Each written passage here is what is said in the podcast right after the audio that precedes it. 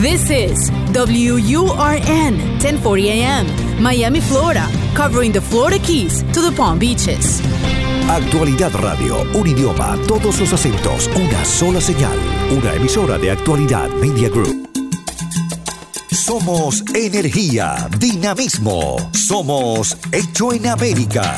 Política, cultura, música, gastronomía. Toda la información de lo que hacemos como comunidad activa. De mi tierra bella, de mi tierra santa. Los fines de semana trabajamos los desafíos y soluciones de nuestra comunidad hispana. Llegamos para quedarnos y superarnos. Somos Hecho en América.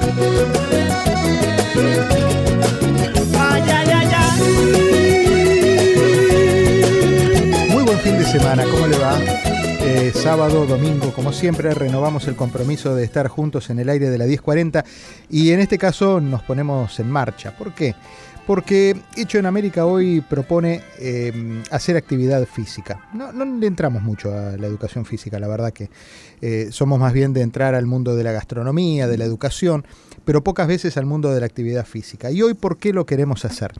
Porque recibimos a Frankie Ruiz, él es uno de los fundadores del Maratón de Miami, esa eh, festividad deportiva que lleva ya 18 años, que hace 18 años Frankie fundó y que mm, ha tenido y ha sido un uh, bastión de aquellos deportistas que eligen la ciudad de Miami para correr. ¿Por qué? Porque eh, hablamos de este tema porque todo el mundo ahora conoce a alguien que corre.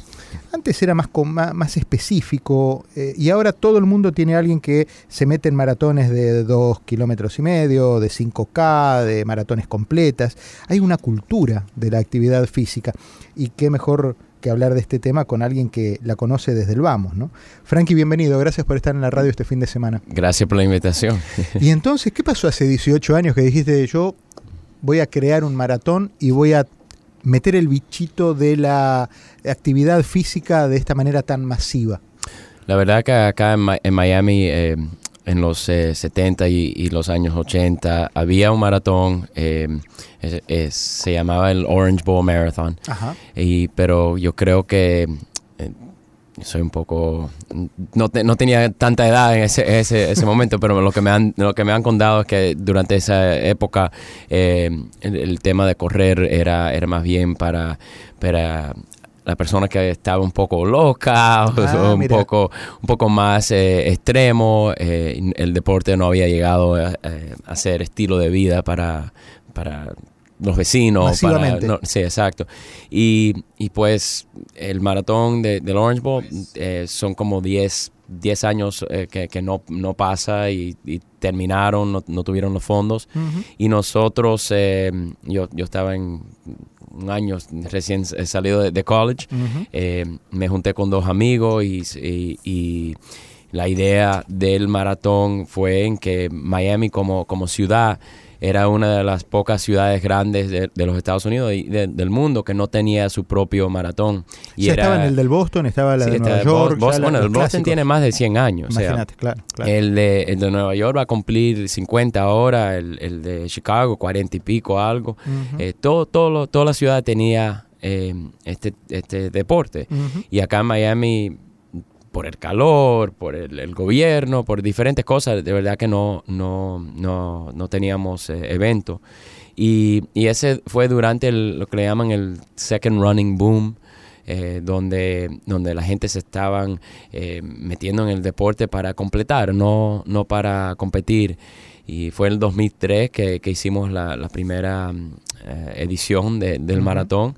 Eh, que fue con la ayuda de, de otros, eh, no, no, voy a decir que la idea fue nada más que de, de nosotros, pero eh, con la ayuda de los alcaldes ese, ese, momento, con otro muchacho que se llama Rudy García Tolson, que es un, un, un, atleta bastante especial, uh -huh. y y pues nada, ese, ese equipo se, se, fue parte de la, eh, de la idea y de, y de, de iniciar el, el, primer evento que fue nada más que 3.400 corredores Ajá. que hemos eh, crecido en, uh, desde los... Exponencialmente sí, durante desde- todos desde estos ese años, tiempo, claro, sí, sí. claro. ¿Y ahora cuántos se están previendo que se van a anotar? Bueno, estamos, eh, eh, se expectan que vamos a tener alrededor de, de 23 mil corredores este Wow, año.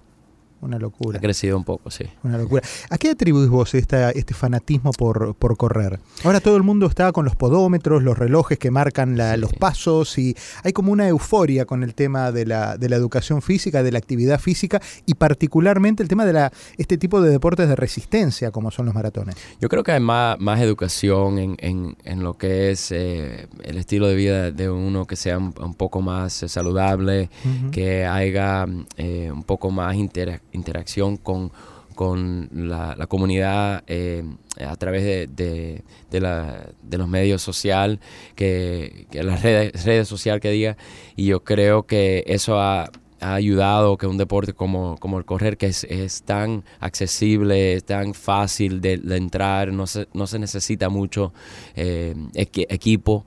Eh, sí, Es necesita- barato, vamos a decir. Sí, es barato. Es barato. Y yo creo que eso ha ayudado mucho que, que sea un, un deporte que, que siga creciendo. Eh, es un deporte que, que se puede hacer eh, junto con, los otros, con las otras actividades que, que tiene uno. Eh, la gente siempre va al gimnasio. Bueno, ahora tienen, Claro. tienen esta actividad que también se puede hacer. Eh, la, la gente está jugando fútbol, también se puede hacer esta. Yo creo que también tiene mucho que ver con los eh, eh, la juventud. La juventud, en, eh, y esto no se conoce mucho, pero el, el deporte de correr distancia es el deporte más popular en, en los high schools. Ajá. La gente se creen que es eh, eh, fútbol americano, Sí.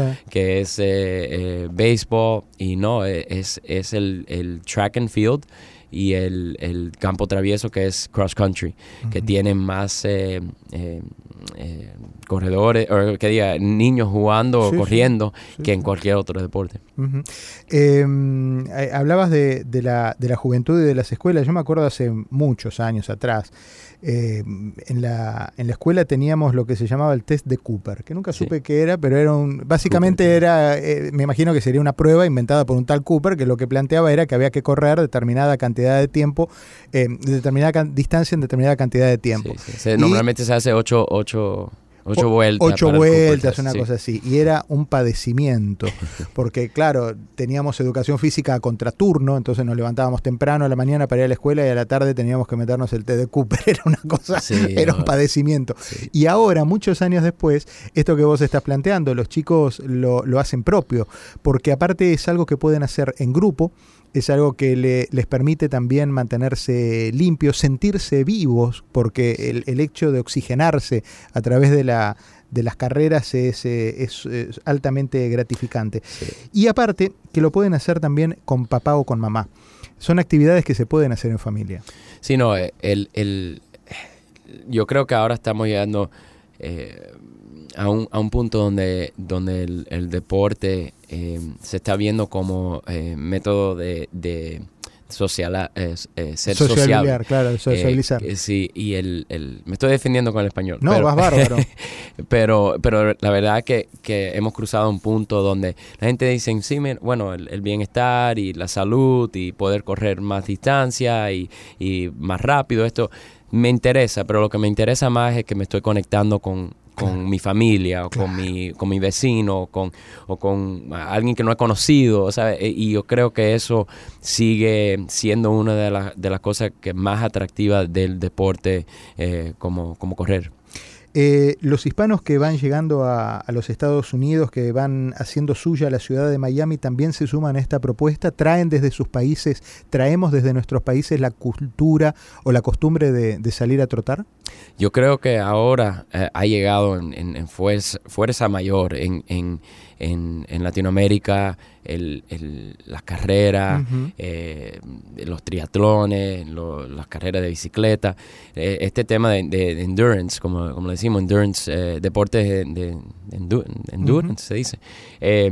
Está bastante, bastante popular en, en- en países como Colombia, México, eh, este, este En Argentina Este- se ha vuelto muy común la- el maratón de Buenos Aires. es Buenos Aires grandísimo. Sí, sí, eh, sí. Este, este verano estuve en Costa Rica y, y la verdad que, que la cultura eh, alrededor del, del deporte está a todo nivel. O sea, no Costa Rica, tra- Costa Rica ha trabajado mucho para fomentar el deporte de aventura y el, el turismo de aventura. ¿no? Exacto. Lo, ha- y- lo ha convertido en una industria. en, en la hecho. industria del turismo de verdad y la, y la verdad que también se, se ven en los parques se ven en la en cómo están diseñando las las carreteras o, la- Ujú. o lo- o los eh, eh, las sí, las ceras. sendas para, para gente se que ve corre. se ve que, que, que el gobier- los gobiernos se están dando cuenta que bueno si hacemos eh, los diseños un poco más eh, eh, inteligentes para, Sí. para lo- los corredores y los ciclistas y eso, eh, nosotros vamos a tener una población un poco más saludable y, y- y nos va a beneficiar a todo el mundo.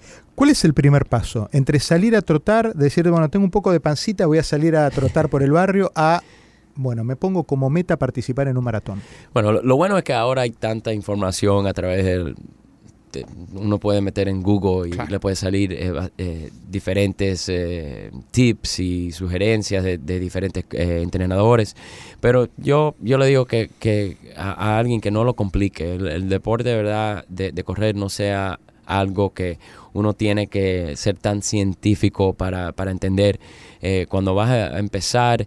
eh, 20 minutos, 20 minutos en eh, salir de su casa a caminar o a correr, a llegar a un punto, trotar, a llegar a un punto donde, donde uno, el, el- el respirar es, eh, se convierte en algo muy, muy eh, difícil. Entonces ese es el, el- el- el momento donde uno debe de, de bajar su velocidad y, y empezar a caminar un poco. Cuando regrese a tener ese, ese punto donde ya estás relajado otra vez, empezar otra vez a correr. Y hacer eso por un total de 20 minutos. Y no aumentar el tiempo.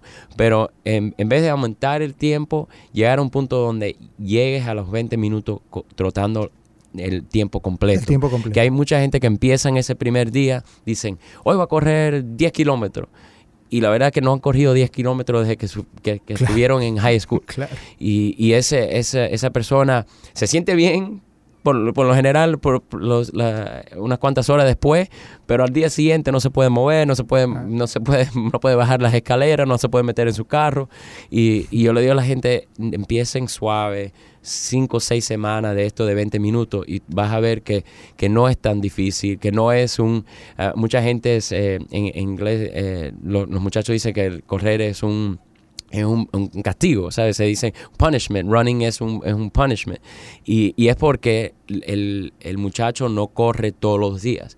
Y este es un deporte donde se ve, de verdad, igual que ir al gimnasio, uno tiene que, que hacerlo todo, casi todos los días, si, si acaso un, un día, un día no, un día sí, pero, pero si esperas mucho tiempo entre la- el- el- el- Sí.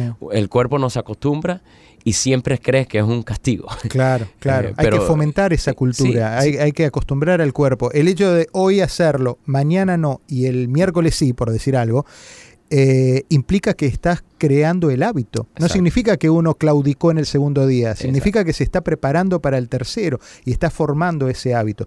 Eh, es muy interesante lo que estamos hablando con Frankie Ruiz. Cuando volvamos de la pausa, vamos a hablar con Carla Dueñas. Ella es eh, médico nutricionista. Ella nos va a explicar cómo, desde la parte técnica ya lo hablamos con Frankie, pero de la parte específica de la alimentación. ¿Sirve eso de comer pastas? Que dicen algunos que se puede comer pastas que con un poquito de aceite y eso hace bien porque quema no sé qué cosa. Otros dicen, no, no, tenés que comer carne porque eso es lo importante. Sí, pero la carne te cae pesada. Vamos a hablar con la doctora que nos va a explicar qué hacer. Somos Hecho en América por Actualidad Radio. Todos los fines de semana. de mi tierra bella, de mi tierra santa. Oigo ese grito de los tambores. La cita de los fines de semana para conocer cómo se mueve nuestra comunidad. Hecho en América. Solo en Actualidad Radio 1040 AM. Estamos hablando de salud en la tarde de este fin de semana y estamos hablando del maratón que próximamente se va a correr aquí en Miami. Va a ser en tres días. ¿Por qué? Va a ser 7, 8 y 9 de febrero. ¿Pero por qué en tres días? El primero, el día 7, Frankie, es una exposición, ¿verdad? Tenemos un, un expo, le llamamos el Health and Fitness Expo de- del Maratón de Miami. Eh, y esa, es, un, momento, es un momento donde los corredores vienen a recoger su kit, su eh, número de correr. ¿Ya está cerrada la inscripción o todavía se pueden anotar? No, todavía se pueden registrar. ¿Y de qué manera lo, eh, hacen? Se pueden registrar a través del, del website eh, themiamimarathon.com que ahí tienen toda su información de cuánto cuesta la, la media, que son 21 kilómetros, y la completa, que son 42 kilómetros 26.2 eh, millas. También tenemos una carrera de 5K que... Que esa va a ser el día 8. exacto. Y el día 9 es la media, la de 21 y la de 42 kilómetros. Yo, voy a pedir una silla, ya solamente de escucharlo, las distancias me dan ganas de sentarme.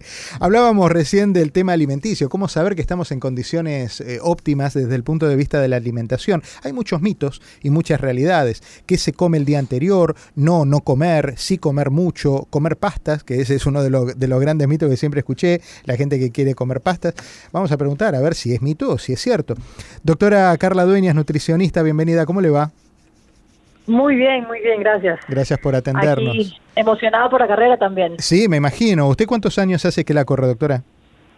Hace cuatro años. Ajá. ¿Y le entra el maratón completo, a la mitad o a los 5K? La mitad, la, mitad. Eh, los 5K me parece excelente como para, para calentar, entrenar un poquito las piernas el día anterior y para mí el medio maratón es una de las tradiciones más lindas eh, aquí en Miami, no como carrera es súper emocionante. Buenísimo. hay, gente, hay, gente, hay gente que ha visto el 5K como su meta única en la vida. Imagínense, para usted calentar. bueno, lo ideal sería empezar con el 5K y para el siguiente año apuntarse al medio. Claro, claro. Se puede, se puede. En 3, 4 meses se puede entrenar. Bueno, y 3, 4 meses se puede entrenar. ¿Cuál es el plan alimentario para uno decir, bueno, de aquí a. Bueno, ya creo que de acá a febrero estamos tarde, pero de cara a, la próxima en todo caso. ¿Con, cuánto tiempo uno se puede empezar a entrenar y cómo tiene que preparar el cuerpo eh, para, para eso? Sí, bueno, lo ideal sería empezar unos cuatro meses antes, y eso creo que Frankie puede hablar también más sobre eso, pero cuatro meses sería un tiempo en el que uno puede reducir cualquier tipo de lesión, empezar despacio, ir aumentando las millas poco a poco, gradual, que no se sienta mucho el impacto. Eh, y, algo que es uno de los mitos en realidad, las personas muchas veces dejan la nutrición para el día antes de la carrera. Y a medida que uno va entrenando para la carrera, también debería entrenar no solo las piernas, sino el estómago, porque no todos toleramos las mismas comidas igual. Eh, hay personas que un banano le cae muy bien antes de la carrera y, o de una corrida, de entrenamiento, y hay otros que en cambio los manda al baño. Entonces, esas, esas cositas toca ir practicando poco a poco y más o menos encontrando un plan. Yo le digo el ritual, ¿no? Porque para saber que ya uno sabe qué es lo que come la noche anterior, qué es lo que come antes de la carrera, qué es lo que come durante la carrera o la, ese entrenamiento, ya uno sabe cómo lo va a, a tolerar en el estómago y no, no va a haber ninguna sorpresa. Eh, durante el entrenamiento y ya durante la carrera simplemente poner ese plan en práctica. Perfecto. Y el tema de las pastas, cuénteme, ¿es verdad o no? Sí, Sí, es verdad, porque para los corredores, eh, y diría en realidad los corredores, los que corren más de una hora y media y la distancia de media maratón es cuando ya los carbohidratos empiezan a ser súper importantes.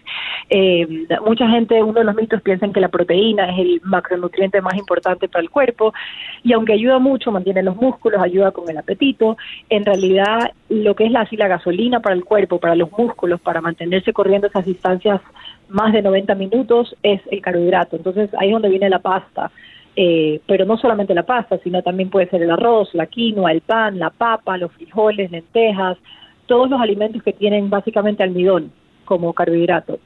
y, y en cuanto al día antes, algo súper conocido entre los corredores es lo que le llaman el carb loading, que es como llenarse de carbohidratos el día anterior, justamente para llenar los músculos de ese, de ese, de esa energía, ¿no? De carbohidratos que se guardan como se llama glucógeno.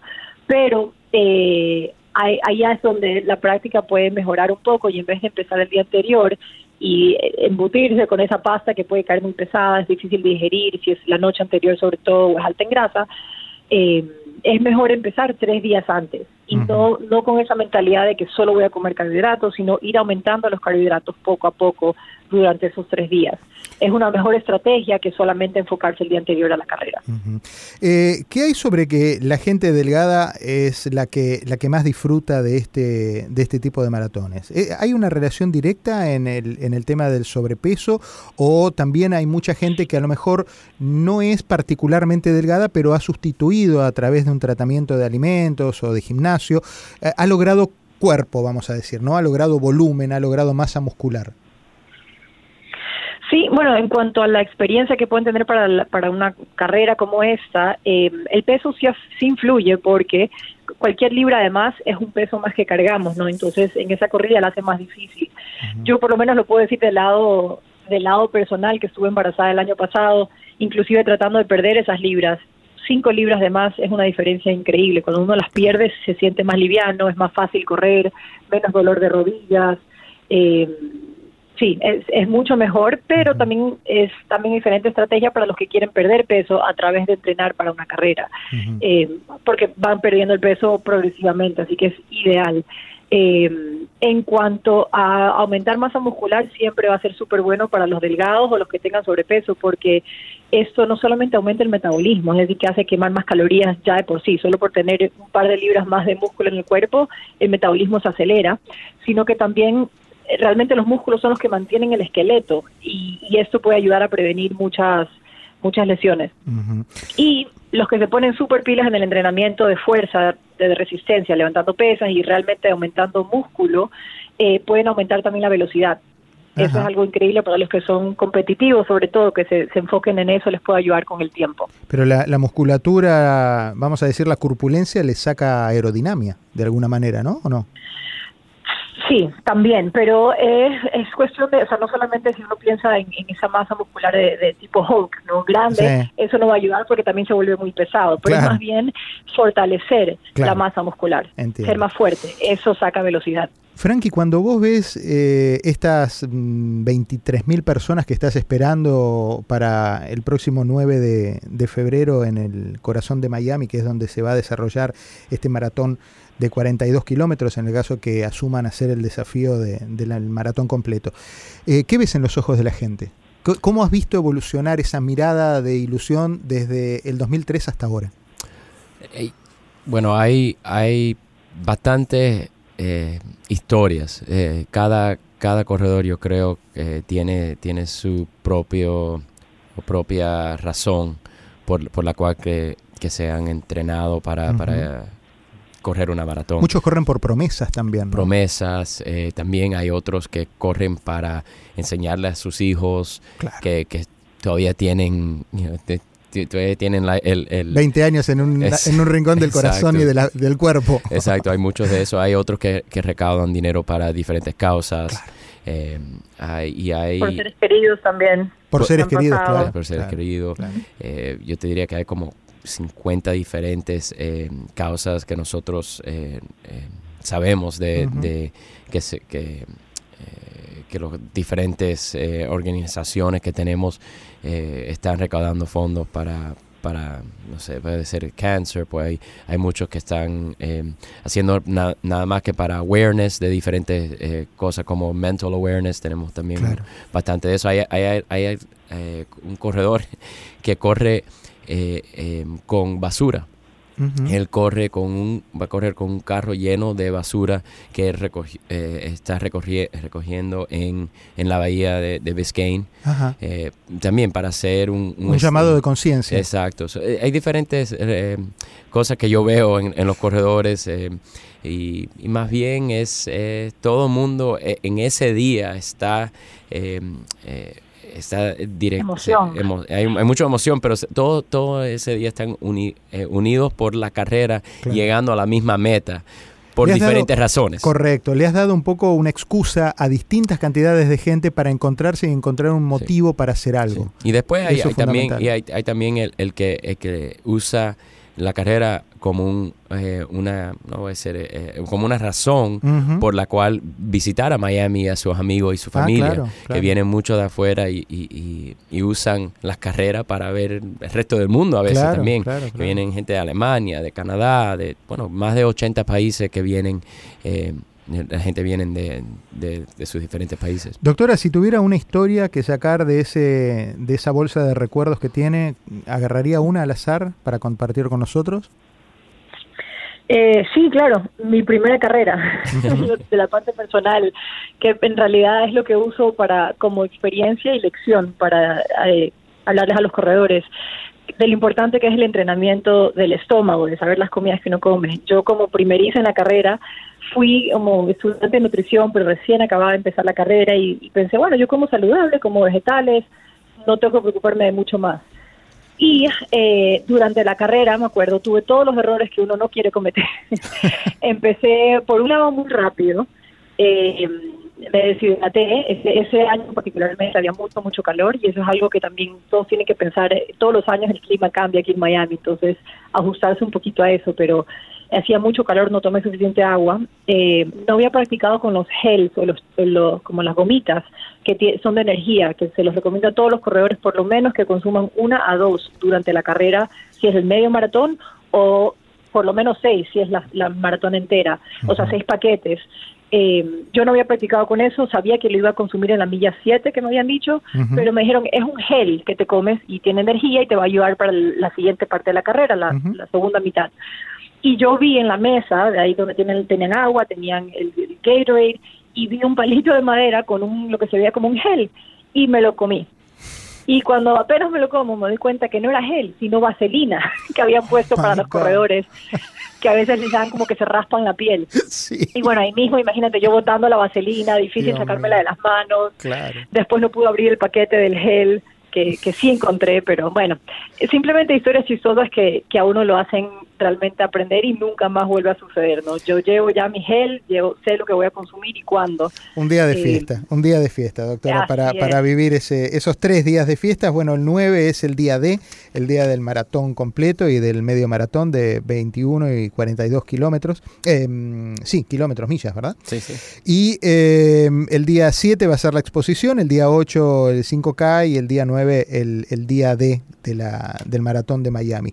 Eh, Frankie, muchas gracias por haber venido. Doctora, gracias por acompañarnos por teléfono y por darnos estos secretos para, para mantener una buena salud en estos momentos. ¿eh? Por supuesto, gracias. Un cariño enorme. Frankie, gracias. Te, agradezco, te espero eh, cuando ya estés con los ojos puestos en la próxima, eh, porque creo que es un dato no menor, eh, hablar cuatro o cinco meses antes de cómo ir preparando el cuerpo y la mente, porque esto arranca como una cuestión de cuerpo, pero definitivamente también incluye una, una parte mental, de conciencia, una parte espiritual sin duda y creo que vale la pena charlarla eh, con suficiente tiempo en, en, la radio porque hay mucha gente que me imagino que tiene estas motivaciones.